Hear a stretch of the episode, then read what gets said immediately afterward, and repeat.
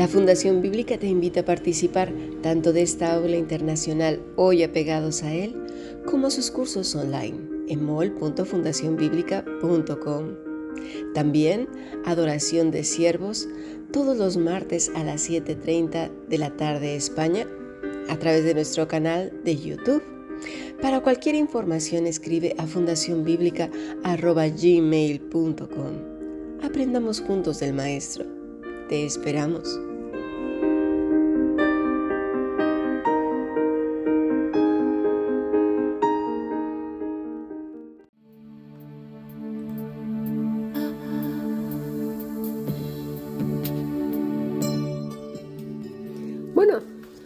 A seguir estudiando nuestro texto, Lucas capítulo 9, pero ahora desde Mateo 16, el mismo evento, versículo 13 al 19. Dice así, viniendo Jesús a la región de Cesarea de Filipo, preguntó a sus discípulos diciendo, ¿quién dicen los hombres que es el Hijo del Hombre? Ellos dijeron, unos Juan el Bautista, otros Elías, otros Jeremías o alguno de los profetas. Y él les dijo, ¿y vosotros? ¿Quién decís que soy yo? Bueno, vamos a hacer una pausa mejor ahí. Porque fíjate que gracias a, a, sacar ciertos versículos de contexto, pues se toma como pretexto para enseñar lo que la gente se le viene en gana.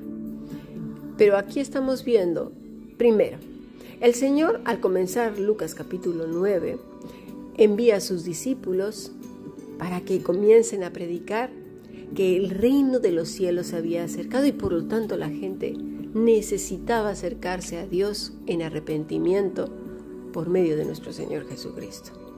Les dice entonces claras instrucciones a sus discípulos y luego ellos vuelven y le cuentan todas las cosas.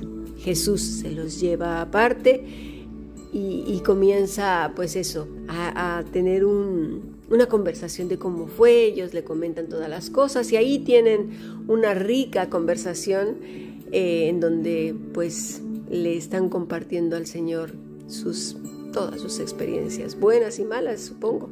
Bueno, en esa misma conversación se acerca la tarde-noche, había mucha gente que les estaba siguiendo y entonces llega el momento de la prueba. Pero es curioso porque empiezan a darle al Señor instrucciones. Ya, ya, no están esperando instrucciones. Ahora ellos son los que le dan instrucciones al Señor. Y es que así nos pasa. Y eso ya lo hemos estudiado.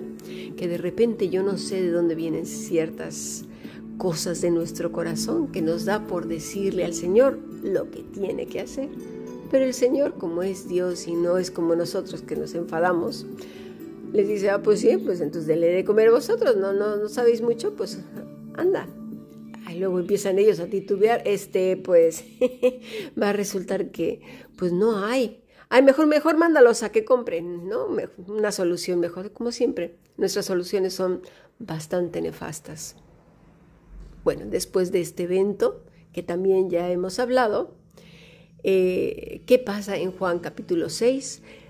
Pues que la gente al ver que han sido alimentados, al ver que Jesús es capaz de alimentarle sus barrigas, entonces dicen, vamos a hacerle rey. Es decir, todo lo que habían aprendido de él, pues ah, se remitía a las cuestiones espirituales. Como siempre no le damos tanta importancia. Es un maestro. Pero claro, cuando ya vemos este tipo de cosas en donde nos llenan la barriga, entonces ahora sí, ahora sí. Da la casualidad de que mucha gente decide creer en Cristo por ver qué me va a dar. Dinero, cosas, fama, eh, éxito, un mejor puesto. A ver, Señor, ¿qué me ofreces para que yo te dé mi espíritu completamente muerto y corrompido. Pero como siempre nos estamos sintiendo más y al Señor menos, porque además nos enseñan ese evangelio raro, extraño, en el que el Señor está sediento, deseoso, urgente de que los seres humanos le den un espacio en su vida. ¿Sabes una cosa?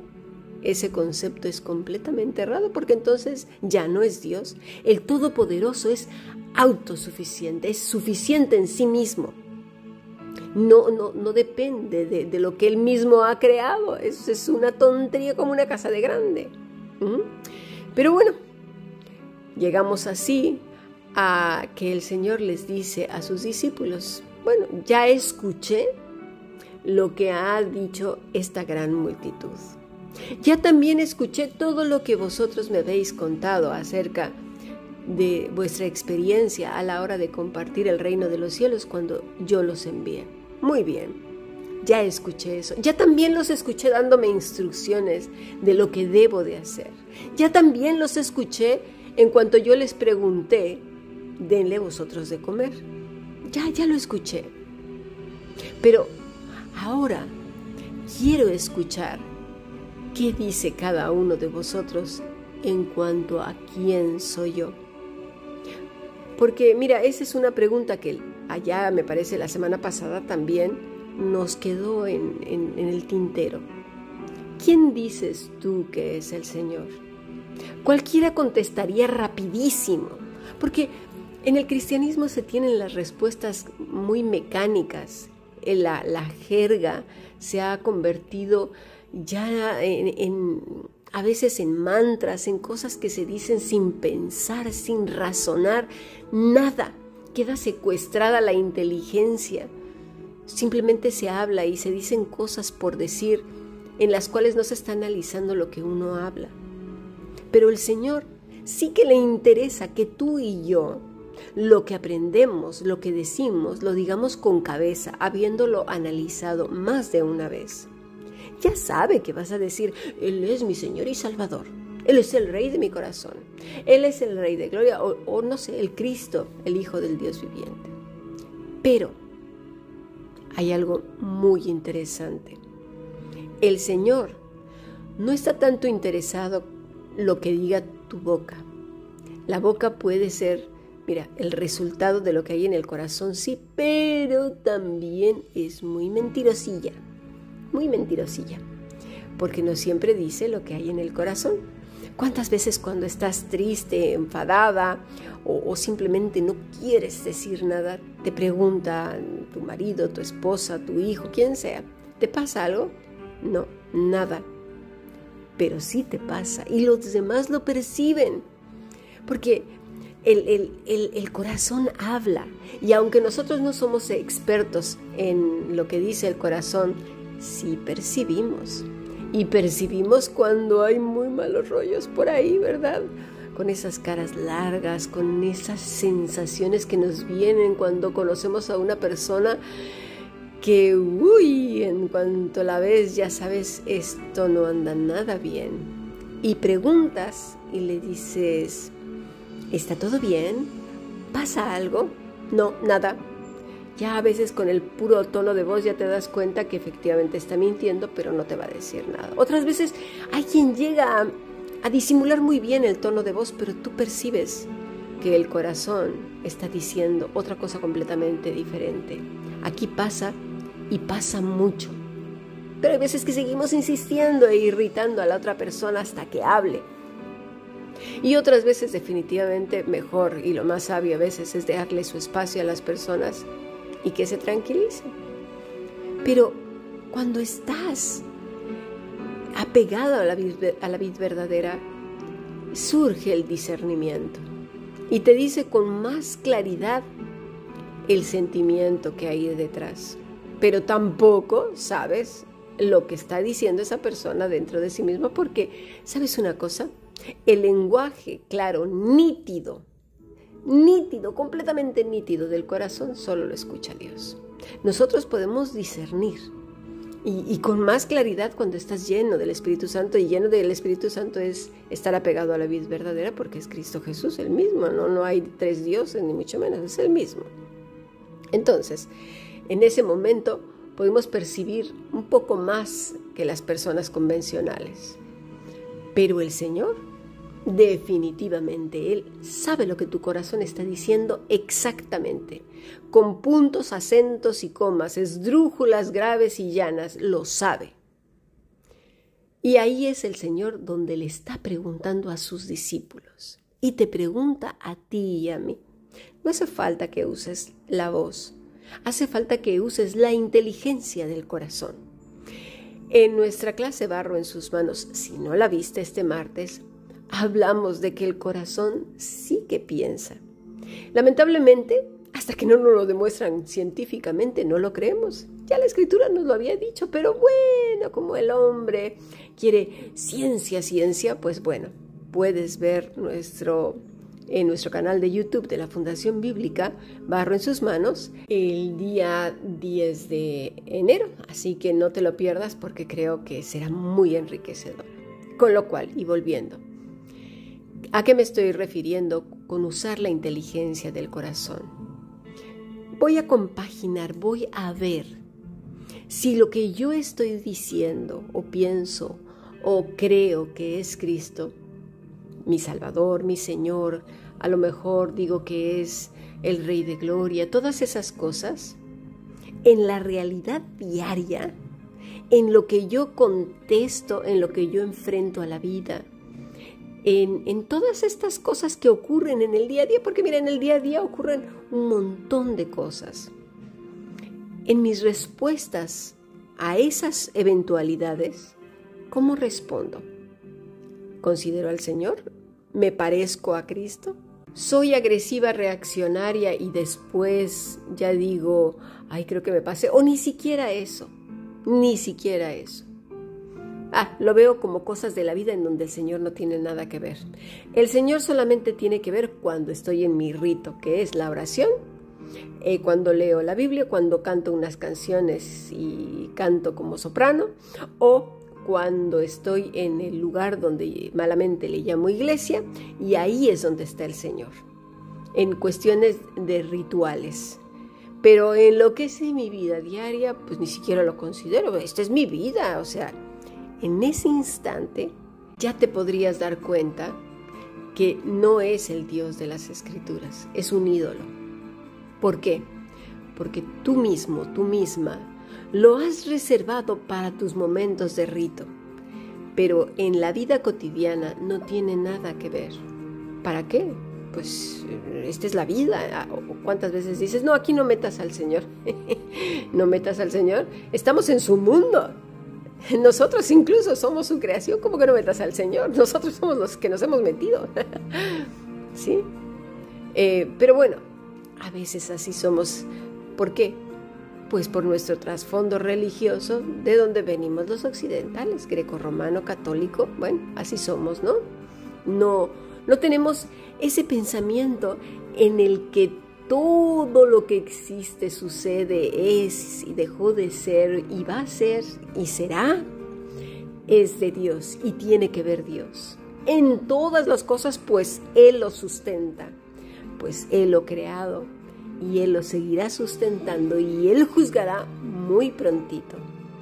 Con lo cual, es como, vamos a suponer, es como si llegas a la casa de una persona, la que sea. En esa casa que es donde te vas a mover todos los días y ahí se van a desarrollar todos los eventos, siempre está el dueño y está en todos lados.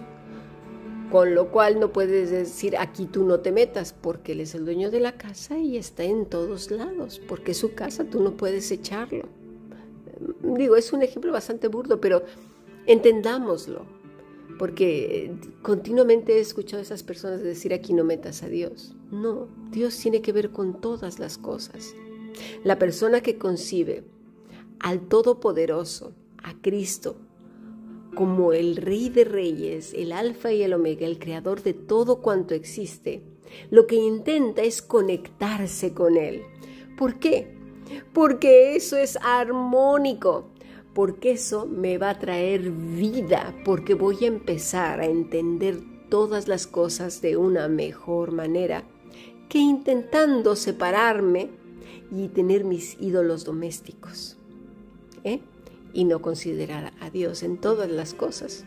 A lo mejor, como en este caso, la gente lo vio como alguien que podía llenarle las barrigas y, oye, pues va a resolver un montón de problemas políticos, vamos a hacerlo rey. De bien, en la pregunta. Dice, ¿quién dicen los hombres que es el Hijo del Hombre? ¿Quién dicen los hombres? Es muy genérico nuestro Señor Jesucristo. Ellos dijeron, unos Juan el Bautista, otros Elías y otros Jeremías o alguno de los profetas. Entonces Él les dijo, ¿y vosotros? ¿Quién decís que soy yo? Les, pregunta a todos, a todos, pero no contestan, se quedan callados. ¿Sabes por qué? Porque sabemos que somos muy rápidos para decir palabras, pero el corazón, el corazón, uy, ahí adentro, dice la verdad. Una verdad que a veces no queremos ni siquiera nosotros mismos escucharla y la tapamos con cantidad de pensamientos, porque es un corazón incrédulo. O un corazón que tiene un concepto equivocado del Señor, también hay que decirlo. No nos ha machacado tanto con mentirnos de que Solamente lo único que quiere Dios es que tú estés bien, que tengas todo, que no te falte de nada, que siempre seas súper saludable y yo no sé cuándo te vas a morir, porque el ser humano pues algún día se tiene que morir, ¿no? Pero en estas enseñanzas malísimas, ahí no, nunca te enfermas, nunca te pasa nada, nunca te machucas un dedo con un cajón, bueno, nada, nada de nada, ni te tropiezas por la calle, nada. Y si acaso llegas a tropezarte, es que el demonio te estaba esperando en la esquina con una piedra para que te tropezaras. ¡Ay, malvado diablo! ¿eh? Y igual si te pillaste los dedos con un cajón, también era otro demonio. Déjame decirte que tengo pensado ya hacer un, estudio acerca de dónde vienen estas, estas ideas tan erradas de un cristianismo que no es el, el bíblico. ¿eh? Pero bueno, ya tomaremos un tiempo Así que nos vamos a ver en Adoración de Siervos este viernes. Pero siempre hay uno que da el primer paso. Y era Pedro. Pedro da el primer paso en muchas ocasiones. Y eso está bien, está bien. Y él responde así. Dice así, tú estás siendo el ungido, el Hijo del Dios viviente. Eso fue lo que respondió Pedro. Y sabes una cosa, quien habló fue el Padre, fue el Espíritu Santo, porque el mismo Señor le dice, Bienaventurado eres, Simón, hijo de Jonás, porque no te lo reveló carne ni sangre, sino mi Padre que está en los cielos. Nada más y nada menos. ¿Pero por qué? ¿Habló Jesús nuestro Señor así por hablar? No, Él escucha los corazones. Él escucha los corazones. Y a continuación viene algo que la gente ha confundido tanto, tanto. Recordemos que el Señor acaba de preguntar, primero, ¿quién dicen los hombres que soy? Y los discípulos rápidamente contestan todos, no, pues esto, esto y eso aquello, ¿no? Vale. Luego dice, ¿y quién decís vosotros que soy yo? Y ahí ya nadie contesta. Y el único que da el paso al frente es Pedro. ¿vale? Ahora, al Pedro atreverse a contestar, el Señor le dice, bueno, pues yo a ti también te digo que tú eres Pedro. Ahora bien, ¿por qué, estás, ¿por qué le dice Jesús a Pedro, tú eres Pedro? Es decir, estaban hablando cada uno de, de sus identidades. Porque por un lado pregunta, ¿quién dice la gente que soy? ¿Y vosotros quién decís que soy? Eh, pues eres eh, un profeta, tal, tal, tal, y, le dice Pedro, pues tú eres el Cristo, el Hijo de Dios viviente.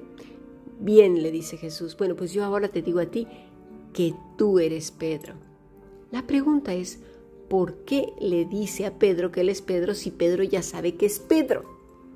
Bueno, si te acuerdas, en más de una ocasión Jesús le llama la atención a Pedro por sus impulsos. Una vez Incluso le dice, apártate de mí, Satanás. Ah, ahora lo vamos entendiendo. Pedro muchas veces fue movido por impulsos, pero también fue movido por Satanás. Pero en esta ocasión era Pedro, él era Pedro, no era Satanás que lo estaba utilizando, no eran sus emociones, no eran sus miedos, no era su cobardía, era Pedro. Y eso es maravilloso, porque cuando el Señor nos llama por nuestro nombre, es maravilloso. Y aquí viene una pregunta interesante. ¿Cómo te llamas? ¿Te llamas qué? ¿Qué es lo que mayormente te define? ¿Tus emociones? ¿Satanás que te usa? ¿O, o qué? ¿Qué es lo que te define? ¿Cómo, ¿Cómo, podría llamarte el Señor continuamente? ¿Qué? ¿Puros arrebatos? ¿La cobardía? ¿Los miedos? ¿La ira? ¿El rencor? ¿Las mentiras? ¿El estarte justificando todo el tiempo? ¿El no reconocer tus errores? ¿Qué? ¿La hipocresía? Qué bello cuando el Señor nos llama por nuestro nombre. ¿Sabías que eso es lo que quiere decir? Cuando otra cosa no te domina, sino que eres quien eres en Cristo Jesús, porque el Señor no te va a quitar tu identidad, no te secuestra, ¿eh?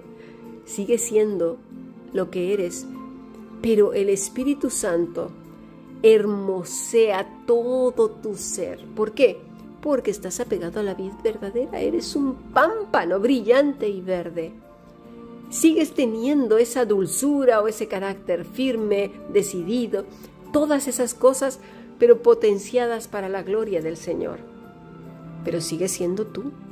No, no quiere decir que ya desapareciste. No. Eso hacen los, la gente manipuladora y fea. Pero Cristo no es así.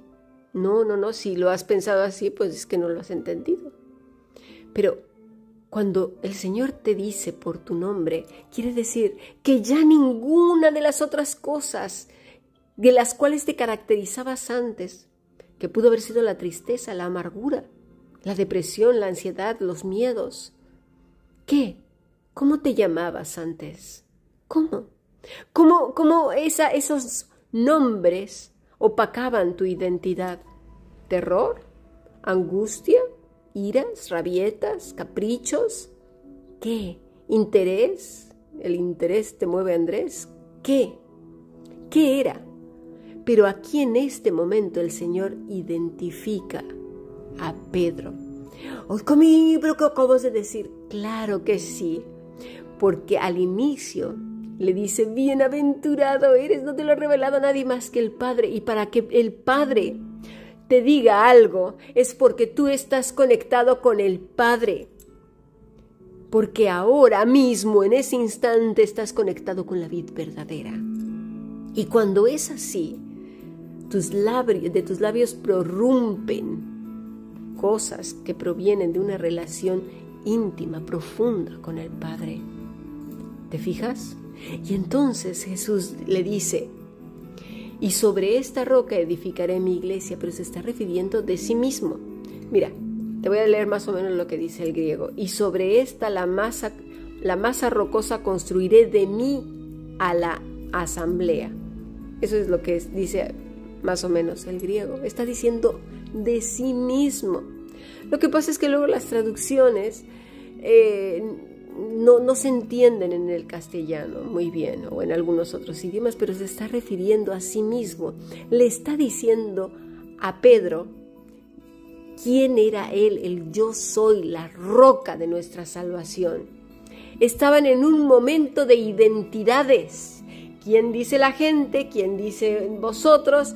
Yo, Pedro, yo digo que eres tú el Hijo de Dios viviente. Pedro, tú eres Pedro. Ahora eres tú mismo. Ya no estás eh, siendo arrebatado por tus emociones, ya no estás siendo arrebatado por Satanás, el Padre te lo ha dicho, estás conectado con el Todopoderoso, pues te voy a decir una cosa, yo soy la roca de, de la salvación, de no tuya ni de los discípulos, sino de todo aquel que se acerca a mí para ir al Padre, pidiendo perdón, acercándose a, Cristo Señor, te necesito, no puedo vivir sin ti, la roca de nuestra salvación. Y sobre esa roca de nuestra salvación, cada uno, cada uno es que seremos vivificados. ¿Por qué? Dice, y las puertas, Las puertas del Hades no ejercerán fuerza hacia abajo. Es decir, el Hades quiere decir sepulcro. No, no, no, no, no puede ejercer la oscuridad fuerza suficiente como para volvernos a hundir a la muerte. Eso es lo que está diciendo el Señor. Es maravilloso, ¿no? Cuando tus emociones te han dominado, cuando el miedo habla, entonces esa es tu identidad en ese momento, porque eso es lo que te, te, identifica delante de las personas. Cuando ya perdiste los estribos, ya, ya estás fuera de ti, ya estás como, como loca, como loco, ya, ya se te fue la cabeza, ¿Qué, ¿qué has hecho? ¿Qué ha pasado? Ya no eres tú. Pero qué hermoso cuando el Señor te dice, ahora sí eres tú. Ay, ¿cómo puedo lograr eso? A través de vivir de manera consciente de, de a quién perteneces, a Cristo, de tus emociones. Tú debes gobernar tus emociones. Ay, que lo haga el Señor, yo no puedo. No, el Señor te dio la inteligencia suficiente para poder hacerlo tú. Mira qué graciosos, queremos estar tendidos en el sofá y que el Señor haga el trabajo, ¿no? Qué chistosos. No, no. Pues no, cuando tienes a tu niño pequeño le dices, no, no hagas berrinches y empiezas a educarlo para que no haga berrinches. Entonces, ¿qué pasó? Cuando ya crecemos ya se puede otra vez hacer el berrinche o qué? La verdad es que necesitamos desarrollar más inteligencia y sabiduría espiritual que provienen de lo alto, pero también sabiduría e inteligencia en cuanto al carácter, como hombres, como seres humanos.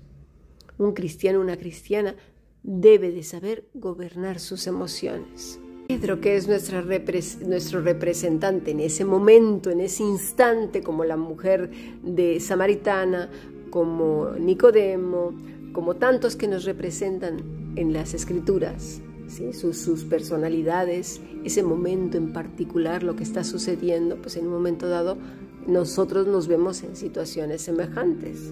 Le dice, a ti te daré las llaves del reino de los cielos. Pues claro, ¿quién es sino el que abre y cierra? Cristo es nuestra llave. Es tu llave y mi llave. Gracias por por Cristo nuestro Señor Jesucristo, y todo lo que ates en la tierra será atado en los cielos, y todo lo que desatares en la tierra será desatado en los cielos. Esto penosamente se ha tomado como un hechizo, como, ay, no sé, como una fórmula mágica, como, ¿tú, tú te acuerdas del lazo de la Mujer Maravilla que era dorado y que se hacía y se enredaba en las personas? Pues así lo usan como un Satanás. ¿Sabías, por cierto, que hay un conjuro en la brujería que trata precisamente de un lazo en el que envuelve a la persona y mientras va envolviendo ese lazo imaginario a la persona, la otra, es decir, el brujo, empieza a prorrumpir, a decir, a declarar, como le llames, un cierto hechizo o conjuro sobre la persona que está atando.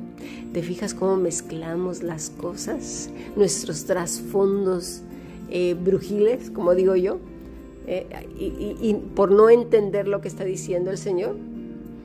El Señor está diciendo, dice así, y todo lo que atares en la tierra será atado en los cielos. ¿Qué podemos atar nosotros, nosotros como humanos? ¿Cuál era lo que eh, eh, eh, Pedro había controlado en ese momento? Pues sus impulsos, no se había prestado para los propósitos malignos. El Señor lo estaba respaldando. Claro, porque cuando tú actúas en función a lo que dice las escrituras a Cristo, el Señor te respalda. Eso es lo que te está diciendo. Cuando actúas como Jesús, cuando estás siendo guiado por el Espíritu Santo, cuando tu parecido con Cristo es mayúsculo en carácter, ¿eh? por favor. Luego hay gente que se anda dejando el pelo largo, que además ni siquiera era así, y cosas, ay, de verdad, todo se remite a lo exterior. No, el corazón y todo lo que desatares en la tierra será desatado en los cielos. ¿Qué? ¿Qué puedes desatar tú? Pues mira, te lo pongo fácil, un pámpano que brota de él. Pues el fruto del Espíritu Santo. Pues ese mismo es respaldado. Dios te respalda, por supuesto, cuando hay fruto en tu vida y en mi vida. ¡Qué maravilla!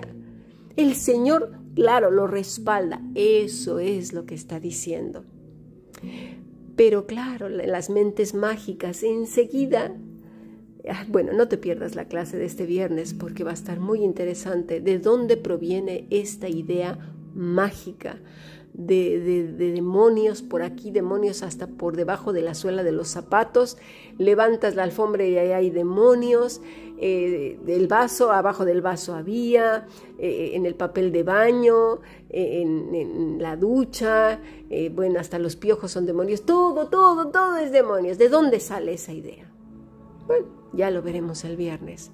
Por ahora, espero de verdad y en el Señor que esta clase haya quedado clara. Y si no, envía un correo electrónico a fundacionbiblica.gmail.com o si no, a través del aula internacional y si no, a través de nuestro chat de la Fundación Bíblica de WhatsApp. Desde aquí te mando un fuerte abrazo y que el Señor siga viendo en nosotros a su Hijo Jesucristo y que nos conozca por nuestro nombre, no porque somos gobernados por cualquier emoción o por cualquier otra cosa que no sea Él. Bendiciones.